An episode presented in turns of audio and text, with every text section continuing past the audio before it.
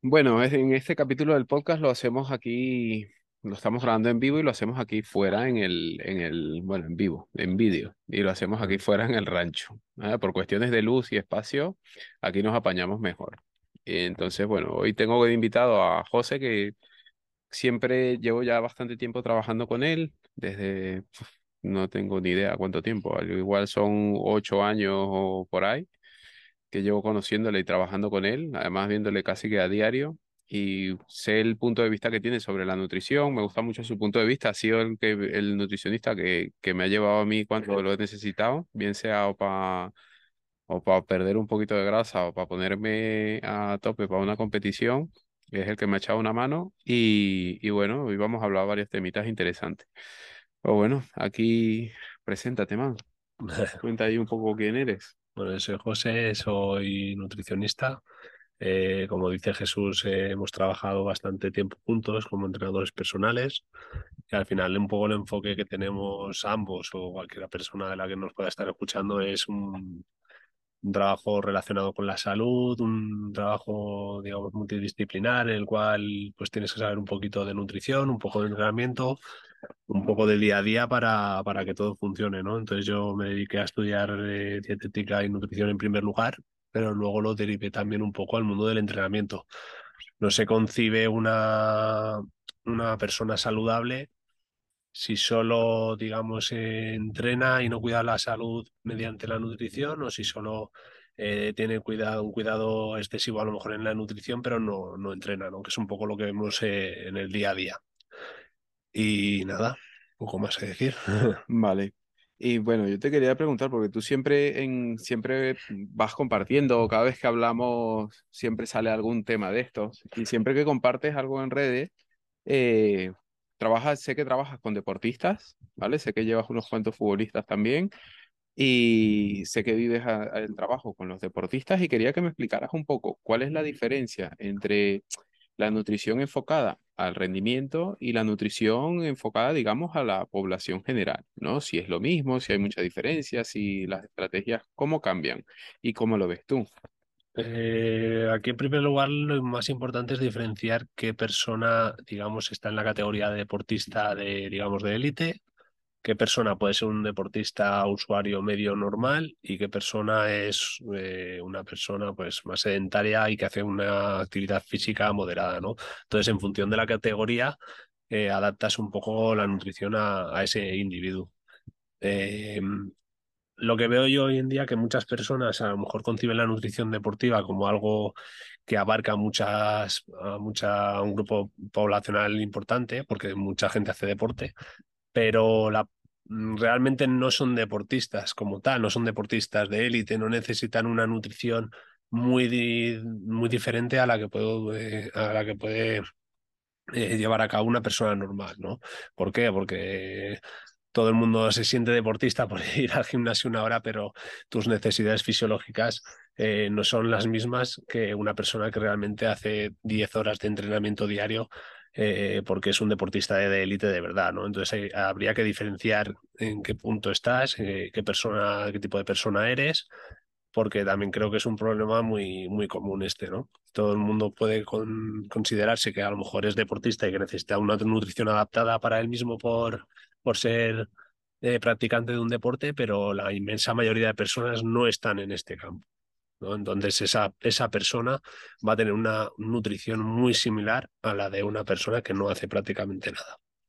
Y dentro de tus planes, ¿qué priorizas a la hora de, de, de estructurar planes, bien sea para deportistas o población general? En este caso, en deportistas, que ya tienes experiencia y has trabajado con ellos, ¿qué es lo que tú priorizas? ¿Priorizas los, los- un poco los micronutrientes, la suplementación? O sea, ¿qué, cuáles son tus, tus cosas que son indispensables dentro de cualquier plan de nutrición?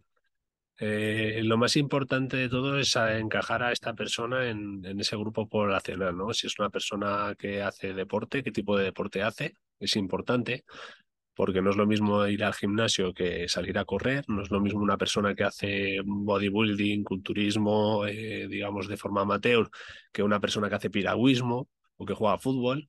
Eh, aunque una a lo mejor tú conoces, todo el mundo conoce a una persona que a lo mejor pesa 80 kilos y hace gimnasio y piensa que come mucho, pero un piragüista que pesa 65 kilos y tiene un rendimiento superior seguramente coma más. ¿Vale? Y necesite más, eh, más calorías, necesite un poquito más de cuidado, debe tener cuidado también con el hierro, con ciertos minerales, magnesio, selenio. Y, y el deportista, digamos, amateur de, de gimnasio convencional, pues no lo va a necesitar tanto, ¿no? Entonces depende un poco el enfoque que, que se quiera hacer. Eh, deportistas de alto rendimiento tienes que tener muchísimo cuidado con, con todos los detalles, porque son gente que a diario meten un desgaste brutal. Tienes que pensar también en la recuperación de los mismos, porque al día siguiente tienen otra sesión de, de un desgaste brutal. Eh, pueden hacer dos sesiones, entonces ahí hay que minimizar cualquier tipo de, de problema, ¿no? Hay que, que, ir más al detalle. Eh, si tienes una lesión en un deportista de este estilo, eh, hay que intentar recuperarlo eh, lo antes posible. es otro enfoque, ¿no? Es otro enfoque, es un poco más costoso, habría que, habría que, que ir det detalladamente al, al minuto con prácticamente con esa persona porque, porque varían. A mí me dicen, oye José, que es que ahora me han cambiado el entrenamiento eh, y vamos a hacer esto esta semana. Oye José, que es que ahora tengo una pequeña aquí molestia en el disco y voy a estar dos días parado. Oye José, tal. Entonces hay gente que le tienes que modificar la dieta con más frecuencia. O eso sería lo ideal, porque al final también depende un poco la persona, ¿no? De lo comprometida que esté y es un poquito más complicadete. Me imagino que cuando enfocas todos estos, eh, to, cuando hablas de todos esos detalles, o por lo menos cuando enfocas la planificación de ese, de ese plan nutricional a, adaptado un poco al entrenamiento, juegas con los alimentos, ¿no? O sea, juegas con los alimentos en función de pues, la capacidad de recuperación que tenga la persona. Si yo tengo muchísimo desgaste, va a haber alimentos que son más antiinflamatorios que otros sí. que promueven un poco la recuperación.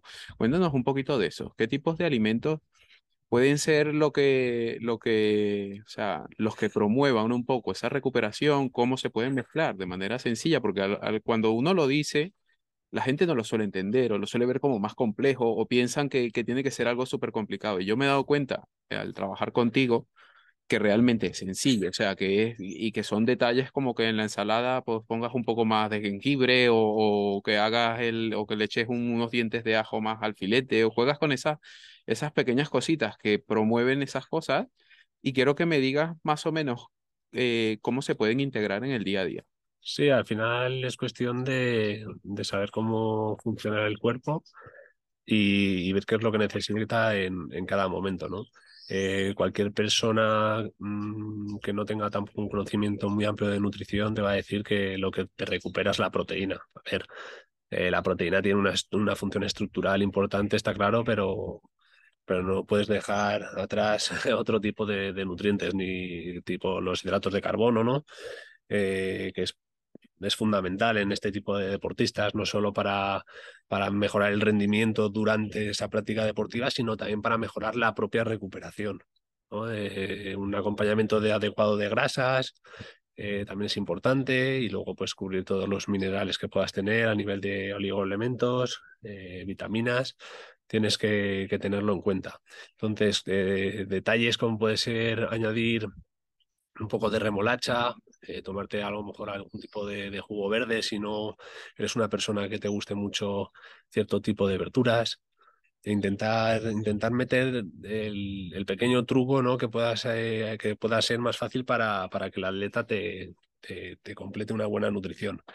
¿Por qué? Porque muchas personas creen que, que por comer cierto tipo de platos, calorías, etcétera, luego, luego rinden bien, ¿no? Eh, ahí, por ejemplo, hay un caso muy famoso, el del jugador del Barcelona Dembélé, eh, una persona con una calidad impresionante, con una cualidad física también impresionante, a la cual eh, no se le puede reprochar nada en cuanto a potencia y calidad, pero que veías que se lesionaba cada, cada dos por tres. ¿Por qué? Porque la nutrición básicamente que tenía era, era lamentable, ¿no? Si tú metes calorías porque tu cuerpo al final las necesita, pero todas esas calorías provienen de comida un poco más basura, ¿no? Hablando vulgarmente, eh, pues a lo mejor no estás metiendo suficiente magnesio, no estás teniendo en cuenta pues a lo mejor el hierro, eh, no estás teniendo en cuenta alimentos también que te ayudan a nivel inflamatorio para regenerar, para recuperarte mejor de un día para otro, como puede ser la cúrcuma, como puede ser la remolacha otra vez, el, el cale, como puede ser cualquier tipo de verdura. Al final casi todas las verduras tienen esa función, ¿no? La fruta, eh, los arándanos, las frambuesas, eh, están también muy, muy de moda ahora mismo la, el zumo de, de cerezas, comer cerezas, etcétera, ¿no? Entonces, todo eso es lo que hace que tú el día a día vayas mejorando. ¿no? Entonces es un poco lo que hay, lo que, hay que cuadrar en, en, todas las personas. Yo trato de que, de que todas las personas que, que trabajan con ese rendimiento aseguren eh, ciertos nutrientes esenciales, ¿no? Que, que, coman bastante cantidad de arroz, de pasta, de patata, etcétera, pero que se vean obligados todos los días también a comer, pues lo, que tú comentabas anteriormente, ¿no? Pues un poquito de ajo, que metan, me gusta bastante los brotes.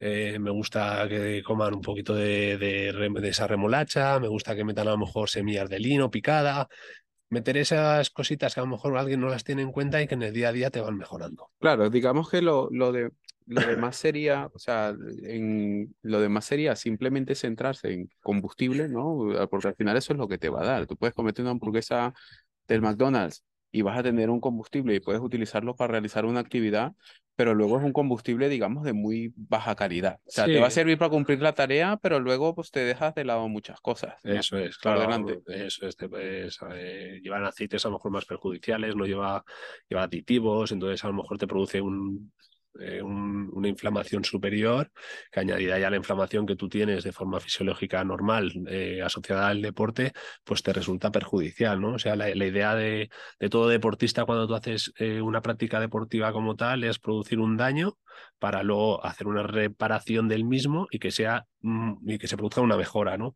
Entonces, tú cuando entrenas siempre vas a hacer ese daño y necesitas el descanso, necesitas de la alimentación para hacer esa regeneración. Si esa regeneración no es positiva, ese entrenamiento va a ser inválido, ¿no? O no, va, no vas a sacarle el máximo provecho al mismo. Claro. ¿no? Es también un problema en el, en el, cual nos lo podemos ver día a día. Si tú no duermes bien, si no descansas bien, si no comes bien, no sirve de tampoco de mucho que te pegues una paliza en el gimnasio. Dices, no, es que estoy dando el 100% en el entrenamiento, en el gimnasio, en la pista de atletismo, en el partido de fútbol, donde sea. Si luego no llevas a cabo una recuperación acorde al mismo, eh, no se va a dar una regeneración óptima. Sí. ¿no? Entonces, para que se, esa regeneración sea óptima, tienes que cuadrar otros aspectos como puede ser el descanso, como puede ser el estrés y todo lo que tiene que ver con esa alimentación adecuada al mismo también. Es un poquito claro. lo que con lo que digamos los problemas en los que uno ve en el día a día. Claro. Y teniendo en cuenta todo esto eh, y ya saltando un poquito más hacia el tema de la población general, porque yo yo la verdad es que con el tiempo me he vuelto, no me he vuelto un poco nazi, ¿no? Pero sí que veo cosas pues, que digo que, que antes no veía y que se me pasan por alto y, bueno, no sé, qué sé yo, a veces nosotros tenemos un restaurante, somos socios también en un restaurante y he visto gente sentarse en el restaurante y a lo mejor tomarse dos Coca-Colas con azúcar de las normales, luego comer eh, una pieza, dos piezas de postre, o sea, cosas así muy excesivas y ya las veo como, como que realmente lo que nos falta es como un poco de educación en general, ¿no? Teniendo en cuenta pues, la gran variedad de alimentos, teniendo en cuenta lo, lo bueno y lo malo que tenemos ahora, es que tenemos alimentos de todo tipo, ¿vale? Tanto para bien como para mal, pero que muchas veces nos centramos en seleccionar como no los mejores, sino los peores, ¿no? O sea, tienes posibilidad de comer las 24 horas del día y en vez de ir al supermercado y, y optar por unos arándanos y un kéfir y, no sé, otro, otro producto, eh, te centras en un croissant, ¿no? Entonces, dentro de, del, del, del, mundo en que nos, nos em, desenvolvemos, me llama muchísimo la atención, pues cuando voy al supermercado siempre me fijo en la, lo que compra la gente, o cuando voy a un centro comercial siempre veo más o menos lo que está consumiendo en las mesas, o veo un niño que se está comiendo a lo mejor eh, dos donuts en vez de uno con un refresco, y ya ese tipo de cosas nos van afectando. ¿Tú qué es lo que más te ha costado? Porque sé que también trabajas con población general. Cuando trabajas con población general, ¿qué es lo que más te cuesta que, que, pillen, porque la gente es muy, pues sobre todo aquí, es como muy de tradiciones, ¿no? Entonces, por lo menos en lo que, no sé, nos ha pasado que, que hemos llevado clientes en, en, en conjunto y a uno, ¿te acuerdas el de los arándanos? Que decía que era carísimo. Sí, sí. que se quejaba porque los arándanos eran muy caros, o, o gente que, pues, que a lo mejor eh, la cúrcuma lo veían como algo wow, que se les escapaba un poco de las manos e introducirla dentro del, de la dieta le era muy complicado. Entonces, todo eso, ¿cómo tú lo abordas? Porque yo sé que al final la gente va entrando un poco por el carril y una vez que entran por el carril, los cambios son eh, bastante. Uno, drástico, porque se nota como una pequeña desinflamación en, en general, y luego, eh, a nivel de ánimo, pues se notan muy bien. Sí, eh, a ver, una de las, digamos, de, de los problemas más comunes que tienes en, la gente es el desconocimiento a, algunos alimentos, ¿no? Cuando no es lo de siempre, pues te causa un poco de miedo, de rechazo. Mm, Luego, en población general, eh, eh, se da un problema también muy común, que, que es el, aparte de ese desconocimiento de a cierto tipo de alimentos, de manera de, de, de, de comer, pues tienes problemas a nivel económico, puedes tener problemas a nivel económico, no es lo mismo comprar unas galletas María o el curasén que estabas hablando antes que pues eso, que unos arándanos, ¿no? Con una caja de galletas María come una familia a lo mejor una semana para desayunar y con una caja de arándanos con el mismo precio pues te la comes en una sentada es, es un poco más complicado. Luego también hay que tener en cuenta que la sociedad en la que vivimos hoy en día somos, somos personas que tenemos mucha carga de trabajo, muchas horas, preocupaciones, pagos.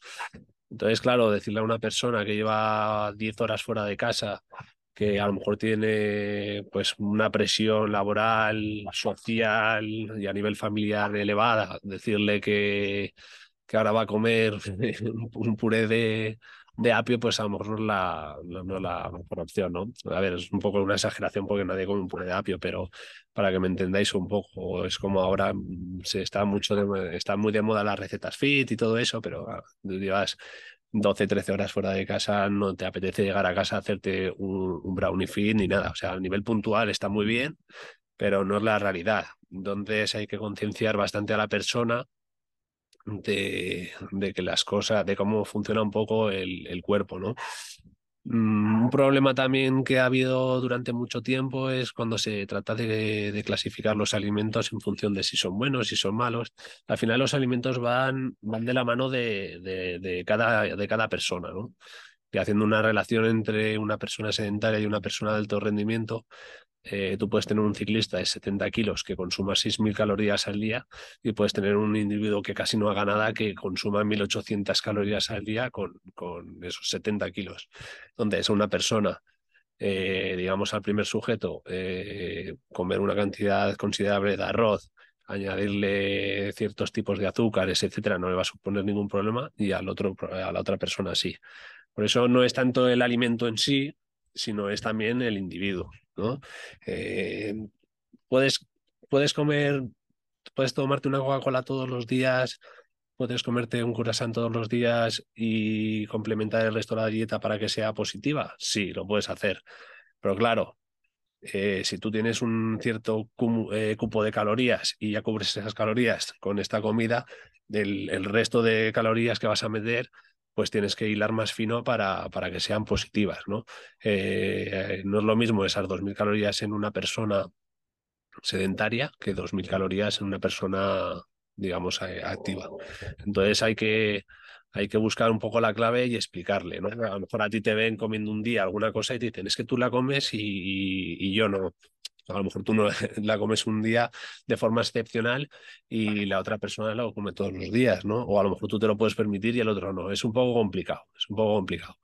Pero a la gente cuando le explicas un poco cómo funciona todo, eh, pues hay que hacerles también conscientes de ello. Eh, lo más importante es que cada uno sea consciente de lo que hace.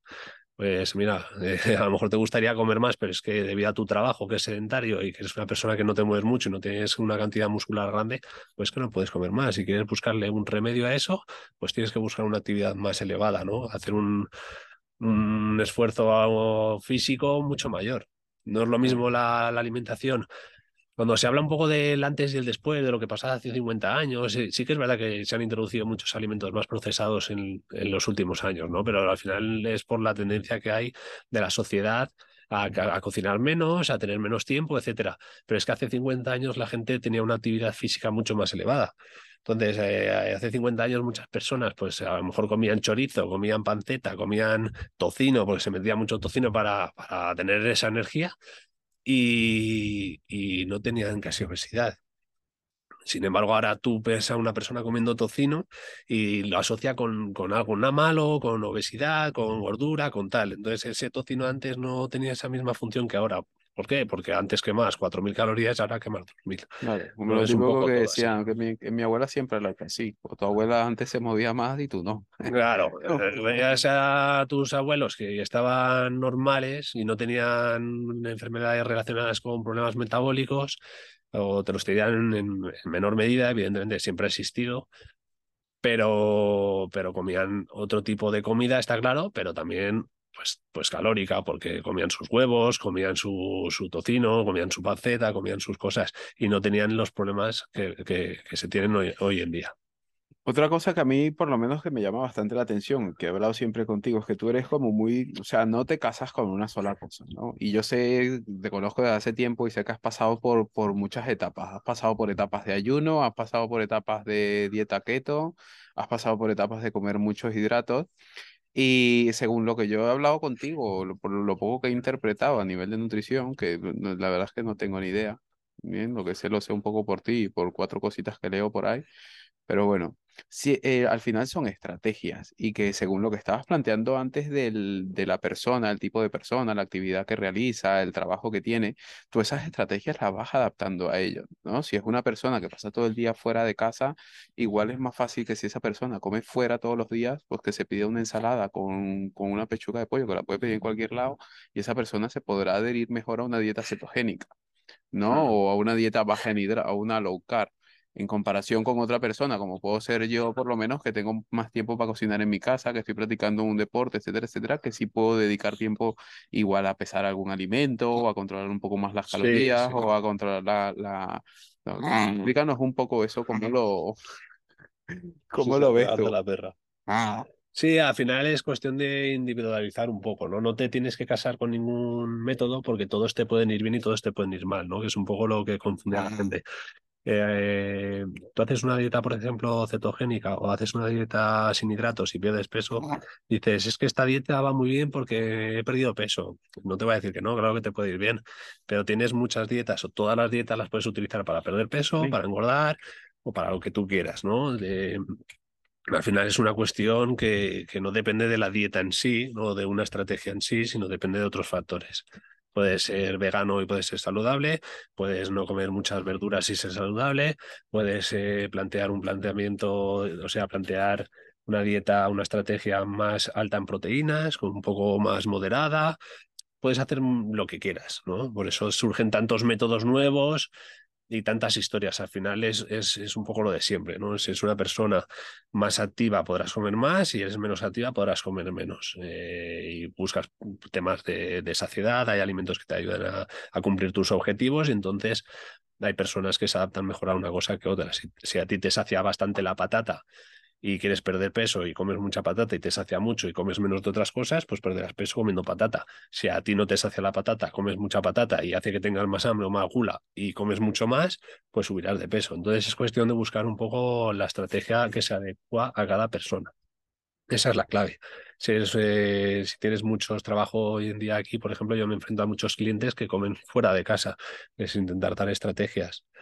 Eh, una parrilla de verduras eh, y tal. Hombre, pues una parrilla de verduras a lo mejor absorbe demasiado aceite y piensas que estás comiendo menos y luego estás comiendo más y luego llegas a casa y como piensas que has comido menos para la, la comida en el, en el, restaurante, pues te das como un capricho. Al final se te va de las manos porque estás comiendo más de lo que pensabas eh, pues eso también pasa. Entonces es cuestión de, educar un poco a la gente qué es lo que tiene que hacer. En un restaurante pues intentas elegir este tipo de comida, intentan no elegir este tipo de comida, obviamente no vas a meter postres, los postres son todos muy calóricos en general y le ayudas un poquito.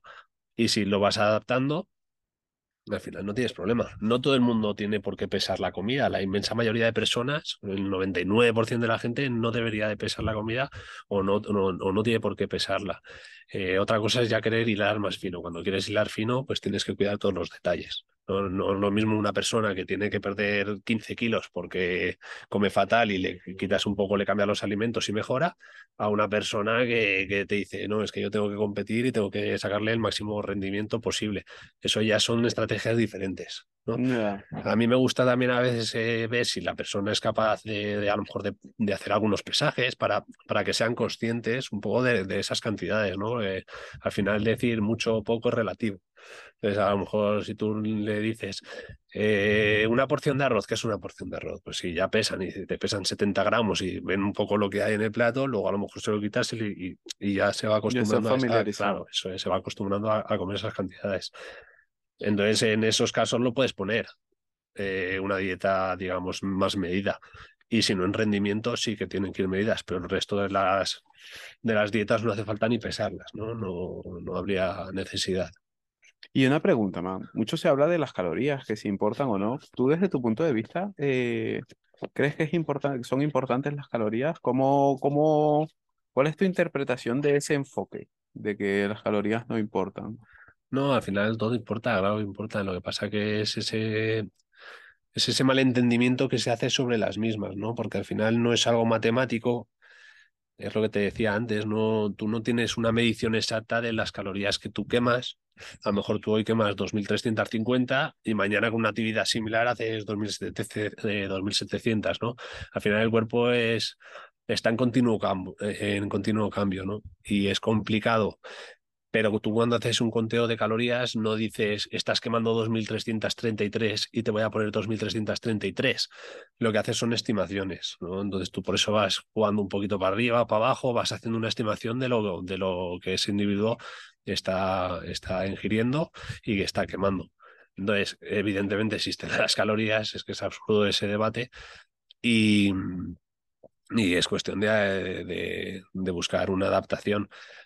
El tema de las calorías, pues porque se puso un poco de manifiesto. ¿Por qué? Porque si tú ingieres ciertos alimentos que son más bajos en calorías, puedes comer sin necesidad de pesarlo, porque va a ser difícil que te llenes con eso, ¿no? O sea, si tú te alimentas a base de fruta, verduras y reducen mucho los hidratos y comes algo de carne, pues vas a tener seguramente más saciedad, vas a estar saciado, vas a comer como más cantidad y vas a decir, es que como más cantidad y me engordo menos, claro. Claro que engorda menos. Un trozo de cheesecake a lo mejor tiene 800, 900 calorías y una ensalada gigante de verdura con fruta con un poco de pollo atados a lo mejor tiene 400.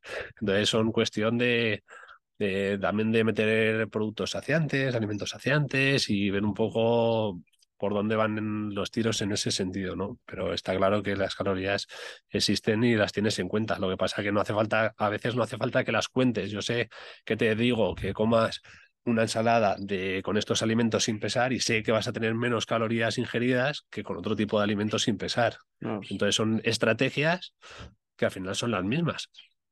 Vas a comer menos o vas a comer más en función de lo que te diga. No hace falta que lo peses, pero yo sé que vas a comer menos calorías. ¿no? Y, y o al contrario, te digo, tú comes estos alimentos para comer para cenar tal, tal, tal, y sé que vas a comer más calorías. Entonces, pero están ahí, las puedes contar o no las puedes contar, pero estar están, están ahí. Y en temas como, porque yo sé que llevas unos cuantos futbolistas, y en temas como el fútbol, en este deporte, que aquí se ve tanto, ¿no? Y que llama tanto la atención aquí en España y que tiene tanta, tanta fanaticada y eso.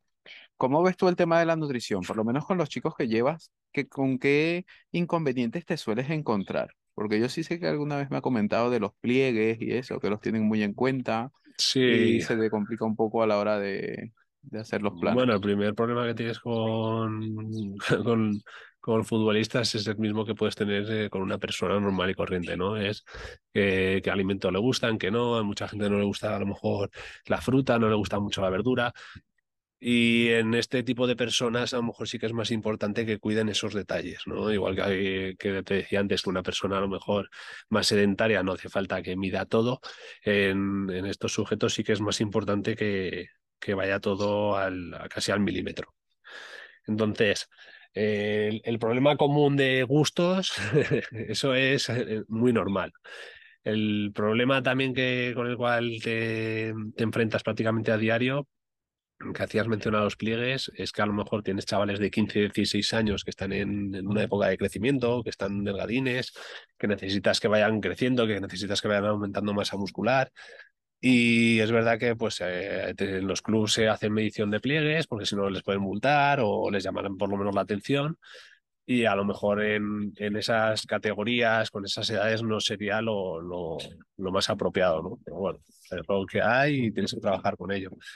Eh, cuando tienes a gente que tiene 16 años y que de un año para otro puede subir 8 o 9 kilos de masa muscular prácticamente, bueno, de peso, masa muscular como tal, pero sube 8 o 9 kilos de peso, pues los pliegues para mí quedan en un segundo plano. O sea, yo tengo un jugador que tiene 17 años que pesa 60 kilos y va a dar el salto al primer equipo, pues, coño, con 60 kilos en el mundo profesional va a ser complicado, ¿no? Porque al final necesitas un jugador potente, necesitas que tenga algo de cuerpo, necesitas que, que, que sea diferente, que es un poco el problema que hay hoy en día en el fútbol, en el fútbol español también. No se ha tenido en cuenta mucho la nutrición, pues no se ha tenido en cuenta, tampoco se ha tenido en cuenta el trabajo específico de sala, de pesas, y, en eso otras ligas te están pasando por encima, ¿no? Son mucho más físicas, la alemana, la inglesa, son ligas mucho más físicas y, y entonces habría que, tratar de solucionarlo. Vale, man, y ahora mira, cambiando de tema, porque esto sí que me parece bastante interesante. Yo sé que tú, bueno, los que no saben, o por lo menos los que han ido al curso, lo saben. ¿No? Que tú llevas la, la parte de Back to Human, que sacaste tu propia marca de suplementación deportiva y, pues, bueno, de suplementación. Y, y, sé que cuidas mucho los detalles en, en cuanto a la marca, ¿no? En cuanto al tipo de ingredientes que tienes, los productos que sacas, que sacas muy pocos productos, pero que son productos realmente de calidad. Y, y, y yo desde, o sea, como te veo a diario, sé lo difícil que es. Entonces, cuéntame un poquito cómo, o cuenta un poquito cómo ha sido la experiencia de hacer eso, porque seguramente que no eres el único, sino que habrá mucha gente que se le pasa por la cabeza. Habrá alguna persona que sea un poco más joven que tú, que también en algún momento piense en un proyecto como este. Sí. Y, y bueno, eso, comenta un poco qué te has encontrado por el camino, porque sé que, que es difícil, pues, el tema de etiquetados, tema de eh, los tipos de materia prima que puedes conseguir, etcétera, etcétera, la variación de precio que hay de una materia prima a otra. Cuenta un poquito. Bueno, aquí eh, la complejidad de, de, del mundo empresarial es, es altísima, ¿no? Pero, eh, emprender cualquier negocio ya es complicado, pero si encima tiene que ver un poco con el mundillo de la alimentación, de la suplementación en sí, yo creo que, que es incluso más, ¿no? Eh, yo em, empecé un poco esta aventura porque como entrenador personal y como nutricionista empecé a ver que todo el mundo te pregunta, ¿no? Pues para cuidarse, oye, pues eh, me gustaría tomar proteína o tengo un primo que me ha dicho que me tome estas vitaminas o qué tal, qué cual. Entonces ves que la gente está muy perdida, ¿no? Están, están perdidos, les intentas asesorar, tal. Luego te das cuenta que muchas de los productos que se venden en el mercado no valen para nada no, no, o sea, no tienen ninguna funcionalidad, ¿no? Tú te metes en cualquier página de estas que tienen mil productos y la inmensa mayoría no sirven. Por eso le preguntas a alguien y te dice qué productos sirven. Te va a decir la proteína, la creatina, tal, y te dice cuatro, cinco, tres, cuatro, cinco, no te dice más. Entonces, ¿por qué hay marcas que venden 200 productos? Pues porque hay un interés comercial detrás muy importante, ¿no? Eh, yo lo, lo, que quería era hacer una marca que, que no estuviese ligado a eso. Y luego, eh, cuando tú ves análisis sobre los propios productos, te das cuenta que había un 82, 85%, creo que era el estudio que había visto que analizaba cientos de, de suplementos, en los cuales eh, se vio que era un 82-85% de fraude. Eh, no se está vendiendo, no se está, digamos, ingiriendo lo que, lo que uno piensa. Entonces había problemas de ese tipo y, y yo no quería, no quería ni consumir ese tipo de productos ni, ni formar parte de ello. Por eso decidí crear algo desde cero. La complejidad también que he tenido, pues porque cuando quieres hacer algo diferente, algo distinto, es de terriblemente, terriblemente complicado. La mayoría de fábricas comercializan lo, lo, mismo o muy similar, cambiándole la etiqueta. O sea, tú puedes encontrar un producto, te le pones tu etiqueta y ya está, y sale. Eh, muchas fábricas no tienen laboratorio, eh, puedes poner lo que quieras, eh, al final pagas y les da igual. Les, da igual. El mundo de la suplementación es, muy complicado.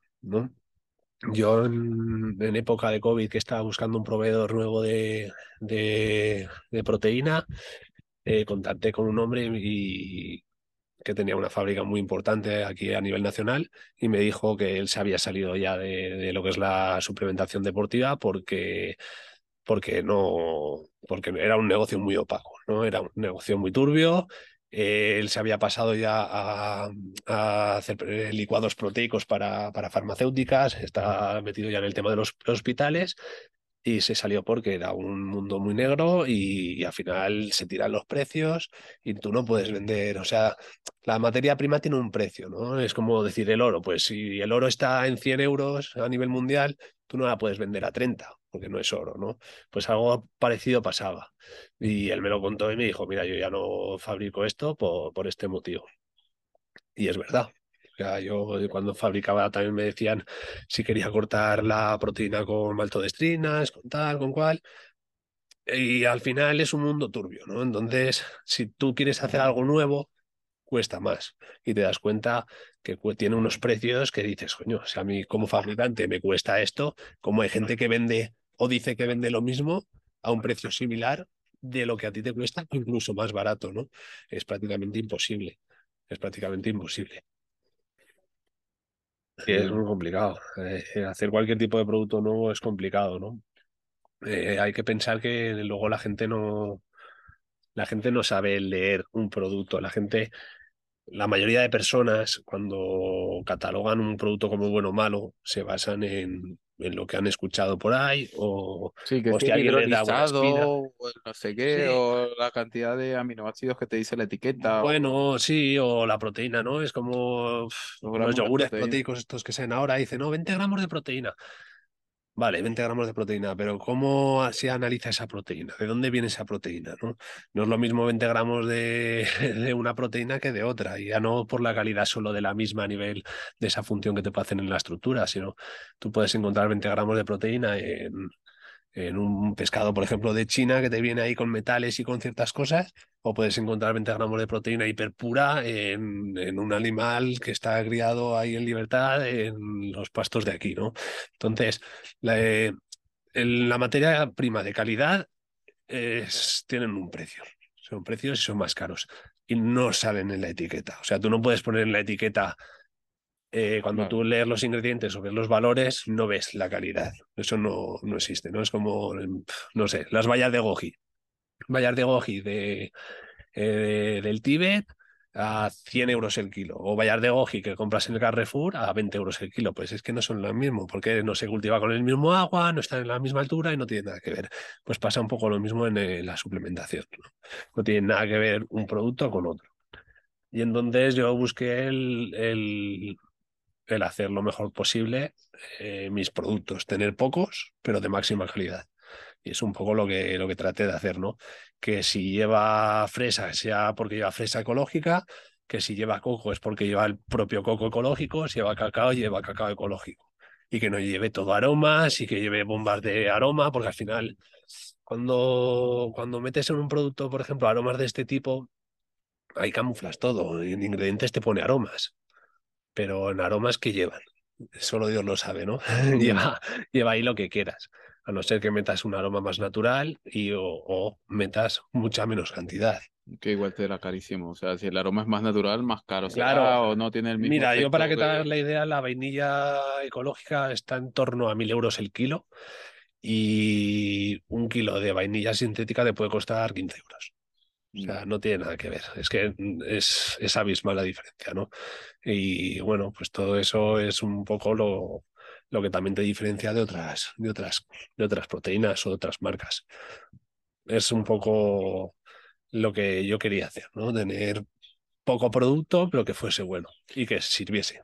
Y a la hora de conseguir los ingredientes es muy complicado. Es muy difícil conseguir eh, productos de buena calidad o que lleguen, porque por lo menos no te ha pasado, que lo sé, y, y, lo he visto por lo menos con gente que me escribe o tal, oye, ¿cuándo ponen la proteína de suero otra vez en la web, o oye que no hay creatina, oye que no hay tal, porque Sí, sé sí, que sí. con todo este tema de la guerra y con todo lo que ha pasado, pues había, ha estado un poco complicado la cosa ahí de conseguir los productos, que incluso se pagan muchísimo más caros. El precio se ha disparado muchísimo más que antes. Sí, sí, sí. Sí, eh, cuesta mucho porque al final esas materias primas, la- a lo mejor eh, todos hemos tenido problemas con ellas, pero luego aparte cuando es algo más exclusivo todavía tienes más problemas porque, porque a lo mejor ya no interesa a otra persona comprarlo, entonces tú también te quedas sin esa parte o, por los mm, por las materias primas que yo utilizo que no las utiliza nadie, ¿no? Yo, por ejemplo, tengo mat- eh, le añado matcha real a la proteína vegana, hay otra que lleva acai, que es una fruta tropical eh, con un poder antioxidante muy elevado, eh, a la vainilla pues le echo esa vainilla real, a la- al coco le echo coco real, entonces, ¿qué pasa? Que si esas materias primas no las puedes conseguir, eh, se te cae la producción. ¿no? Tú, un fabricante normal, el que, el que mete un aroma, pues aroma sintético hay siempre, todo el año y es barato. O sea, por mucho que te suban los precios, eso no es una, Sí, es no una tontería, no te va a repercutir. Pero el, el, el traerte ese acai o el traerte a esa matcha o ese ginseng o ese limón orgánico que yo utilizo, pues sí que a lo mejor no tienes y, y es lo que hay. Y que tampoco mucha gente lo usa aquí, o sea que es más complicado es de que mucho más haya complicado, disponibilidad. mucho más complicado. Es, es complejo. Yo la materia prima la traigo de, de fuera, de, de fuera de España, algunas materias. Eh, la vainilla viene de Madagascar, eh, la fresa viene de Alemania. Entonces, porque aquí no hay, ¿no? Y el fabricante no, no, no lo utiliza, no, no se mete en ese. Sí, no hay No, se te ve, no se mete en esos problemas porque al final son muchos más costes, la materia prima se, se pudre antes, es perecedera y es más- mucho más complejo. Mucho más complejo. Las barritas, todo, todo es mucho más complicado hacerlo de esta manera. O sea, lo fácil es coger y hacer, ponerle una etiqueta a un producto que ya está en el mercado. Lo pagas, lo metes y hasta ahí te olvidas. Pero cuando lo creas tú es mucho más complejo. Ya tienen que pagar la producción para hacer la tuya, son otros ingredientes, es otro coste, es, es muy, muy, muy complicado. Y a nivel de etiquetado y eso, porque sé que eso también has tenido varios problemas, pese a que está muy poco regulado en algunas cosas, aunque tú puedes poner que tiene eh, los gramos de proteína que te dé la gana prácticamente o casi prácticamente y la fuente da igual que la pongas, pero también son muy estrictos con otras cosas, detalles como mínimos, que son como digamos muy burocráticos que, que te echan un poco atrás, ¿no? Sí, bueno, hacer registros, por ejemplo, de esas etiquetas, eh, no siempre se hacen igual. Por ejemplo, aquí en España la proteína de suero está considerada como un alimento y no tienes problema, pero la creatina, por ejemplo, la tienes que hacer vía, vía Reino Unido. En España no, no está catalogada como tal, ¿no? Tienes que pedir ese registro sanitario allá. Del preentreno también, porque no son fórmulas que aquí estén consideradas como, como es, como puede ser unas barritas Sí, o la proteína como tal, pues. pero, pero lo haces a través de, de otra legislación y ya está. Eh, tampoco hay mayor problema, pero es complicadete también cuando no estás metido en el, en el asunto porque tienes que de- detallar todo, tiene que tener un- una- unos milímetros la letra, eh, hay unas que tienen que ir en negrita, otras no, si lleva alérgeno, si no, y es un poco complicado, pero bueno, al final son cosas que cada año se va avanzando más y, y cuanto más, más visible sea todo y el cliente tenga, eh, digamos, más facilidad para ver de, de qué está hecho todo, pues mejor, ¿no? Por mí sería, lo ideal sería que, que se supiese al 100% de dónde vienen todas las cosas, como la proteína que te está viniendo de, de muchos países del este o de China y la gente la consume aquí y no saben de dónde viene. No, no es lo mismo esa creatina china o esa crea- proteína que viene de China que es 100 veces más barata que una que te viene de aquí. Claro. Además que se nota mucho, tío. Yo por lo menos con, con el tema de las protes lo noto muchísimo de, de nunca cambio, siempre consumo la misma. De hecho, a veces descanso o a veces cambio un poco. Tengo ahí mis preferidas, pero en cuanto al sabor, por lo menos en la proteína, la de coco, la última, está brutal. La probé Sí, sí. ayer. O sea, está muy bien. Y es que no, no es un sabor tan dulce. O sea, no es un, no es un sabor de estos que te pega, así como artificial.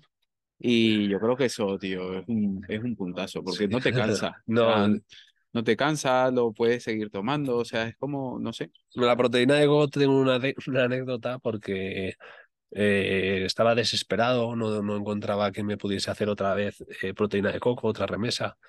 Entonces al final conseguí lo que es la proteína, pero tenía que volver a, darle un poco ese sabor al coco, ¿no? Porque ya me pasó con la vainilla que, que, al final se quedó como muy suave, muy neutra y, si es tan suave, tan neutra, a la gente tampoco le gusta, ¿no? Puede ser muy buena, pero Eso es, pero no sabe nada y al final la gente busca que te, sea un poco sabrosa para que te tomes un batido y te, te resulte agradable, ¿no?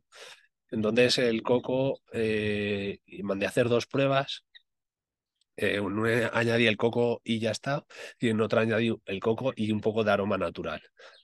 Eh, yo iba haciendo las etiquetas ya a medida que, que, estás probando, dejando de probar, y, y, entonces yo hice la etiqueta con, pensando que iba a añadirle el aroma de coco natural y me llegó las muestras y la probé y al final le dije, me gusta más esta y la probé.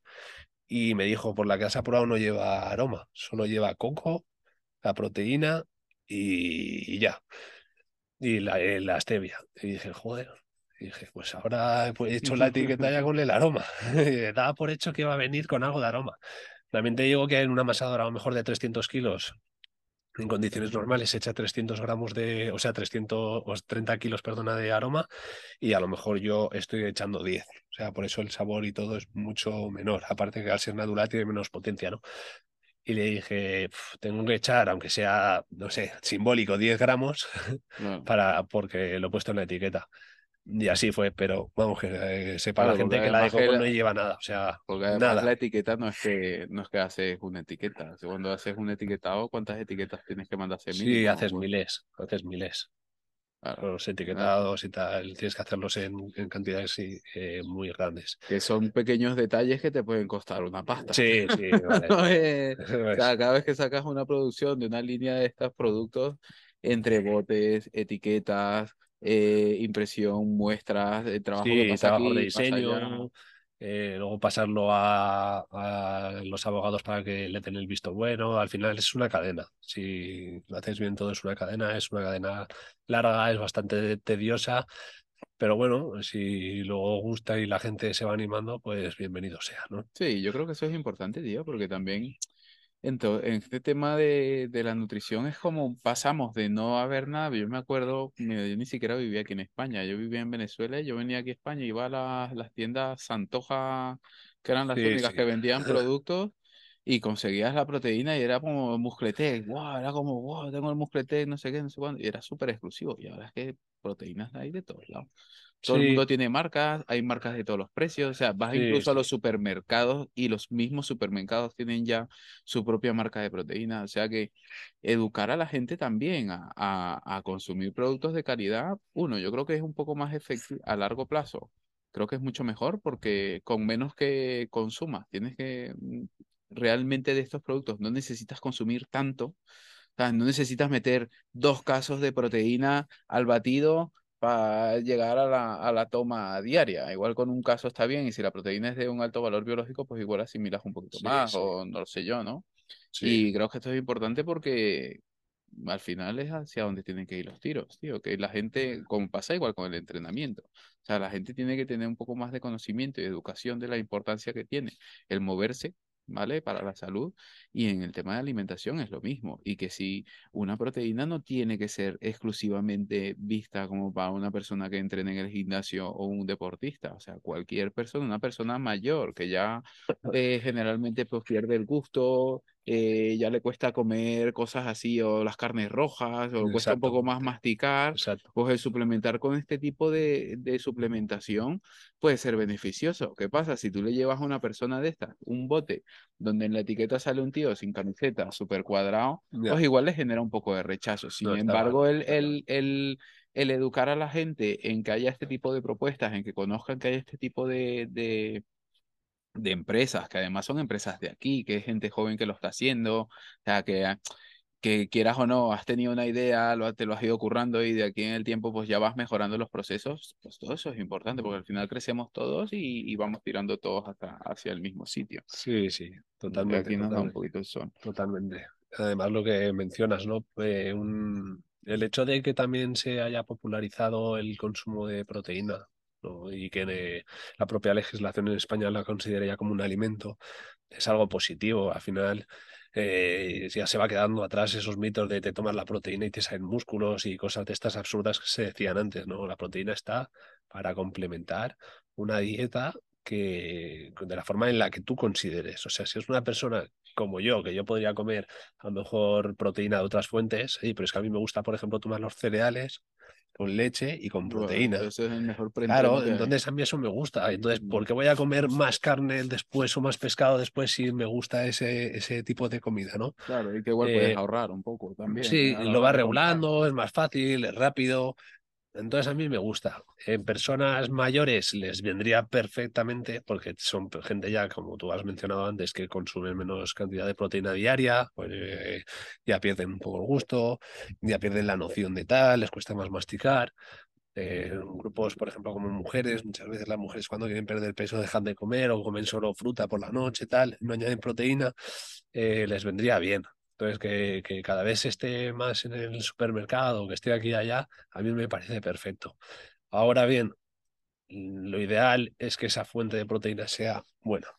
Y que sea buena significa, no solo significa que los ingredientes sean, eh, sean buenos, sino que, pues, que tenga una producción pues, más sostenible o que sea una proteína. Pues yo, por ejemplo, el cacao, insistí mucho en que fuese cacao orgánico, pero de comercio justo. ¿Por qué? Porque porque tratas de, formar parte de, un sistema en el cual pues a lo mejor la gente no esté toda explotada. No solo es bio para que ponga bio, sino es bio porque intentas que no se, añadan porquerías a los suelos, que no se produzca una contaminación excesiva, intentas mejorar un poco en todos esos aspectos, ¿no?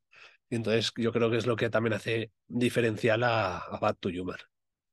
Bueno, pues nada más, yo creo que ya con esto estamos suficientes. Que aquí hace un frío que pela y ya. Joder. Vamos engañado, macho. Así que nada, chicos, ya saben. Eh, cualquier cosa, yo dejaré luego la, las redes de José por aquí, arroba José Motion, lo dejaré abajo en la descripción.